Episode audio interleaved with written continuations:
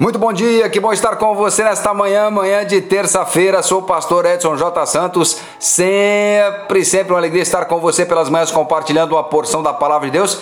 Quer conhecer um pouquinho mais de tudo que a gente faz? YouTube, Facebook, Instagram, SoundCloud, Spotify, arroba pastor Edson J. Santos. Vai lá, segue a gente e tudo de bom para você, tá bom? Também envia para a tua rede de amigos. Bom demais. Vamos levar o evangelho pela face da terra e vamos orar. Deus vem com cura sobre a nossa nação brasileira, sobre as nações da face da terra. Assim nós cremos, assim oramos, que possamos tomar os devidos cuidados, né?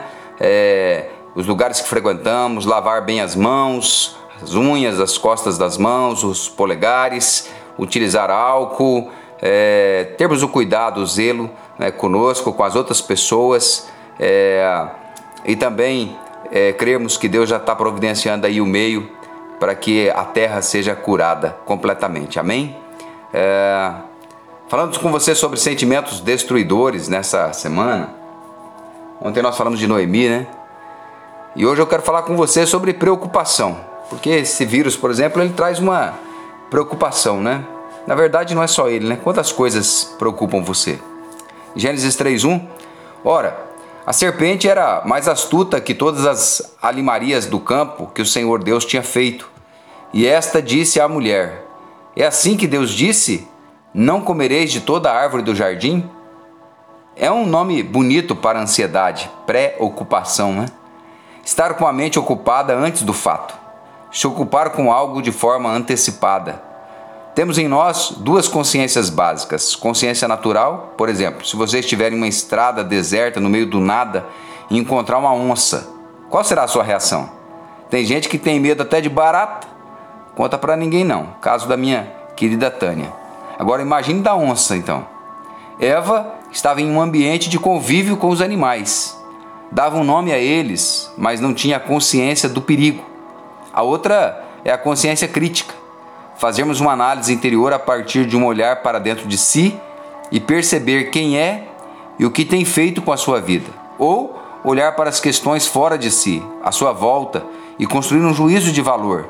E ainda que não exteriorize sua opinião a outros, internamente ela acontece, né? Eva não se preocupava com os animais.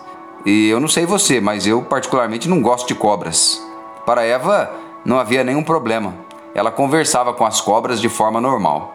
O problema é que nessa cobra em específico, segundo a Bíblia, havia uma possessão maligna. E por que Satanás escolheu a cobra? Por ser astuta. Como Eva não tinha consciência natural do perigo, para ela estava tudo normal, mas ela tinha consciência crítica. Deus havia falado que não poderiam comer da árvore. Ela tinha a capacidade do discernimento e do julgamento.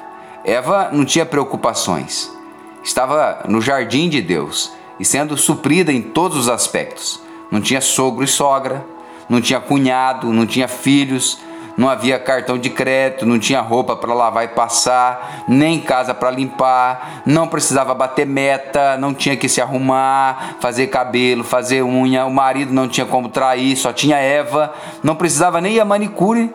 No entanto, havia em sua alma uma insatisfação, e isto a conduziu para um lugar de morte e trouxe o dano à humanidade. Em Gênesis 3, 6, e viu a mulher que aquela árvore era boa para se comer, e agradável aos olhos, e árvore desejável para dar entendimento.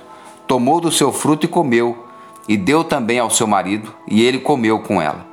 A insatisfação da alma nos leva a este lugar de ansiedade. Jesus falou contra a ansiedade, Pedro falou e Paulo falou. Aonde desejamos mais do que podemos ter, e queremos mais do que podemos conseguir. Eva poderia comer da árvore. Ela tinha liberdade para isso, mas ela não tinha autorização de Deus e nem autoridade para isso.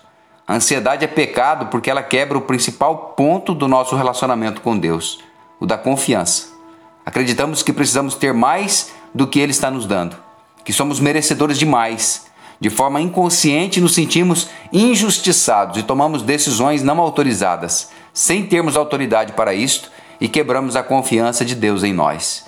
2 Coríntios 11, 3 Mas temo que, assim como a serpente enganou Eva com a sua astúcia, assim também seja alguma, de alguma sorte corrompidos os vossos sentidos e se apartem da simplicidade que há em Cristo. Foi um alerta do apóstolo Paulo. Por que os devocionais nasceram, pastor? Para podermos oferecer à liderança da nossa igreja local uma palavra rápida, objetiva e que estivesse pautada nos princípios da palavra de Deus, com o objetivo de sermos uma equipe saudável, conforme a palavra de Deus e que gera vida na nossa vida e na vida de outros. Em meio às necessidades emocionais e individuais, ao avanço da internet, surgem pregadores trazendo palavras agradáveis que o nosso coração deseja ouvir. Parecem verdadeiros homens e mulheres de Deus, mas nada muda em nossa vida. Na verdade, fica pior. Eva não foi enganada por algo ruim, mas por algo que parecia ser muito bom. Por isso ela aceitou a proposta. Em 2 Coríntios 11:4, porque se alguém for pregar-vos outro Jesus que nós não temos pregado, ou se recebeis outro espírito que não recebestes, ou outro evangelho que não abraçastes, com razão o sofrereis. A preocupação é o sentimento que Satanás necessita para oferecer a você um prato bom e te enganar. E amanhã eu falo sobre ansiedade e a gente fecha esse assunto, tá bom? Vamos orar? Pai, em nome de Jesus, obrigado pela palavra de discernimento que o Senhor nos dá. Ensina-nos a digerirmos ela e a compreendermos a tua verdade para não sofrermos o dano e sermos felizes. Em nome de Jesus. Amém e amém. Que Deus abençoe você. Que Deus abençoe seu dia. Um abraço.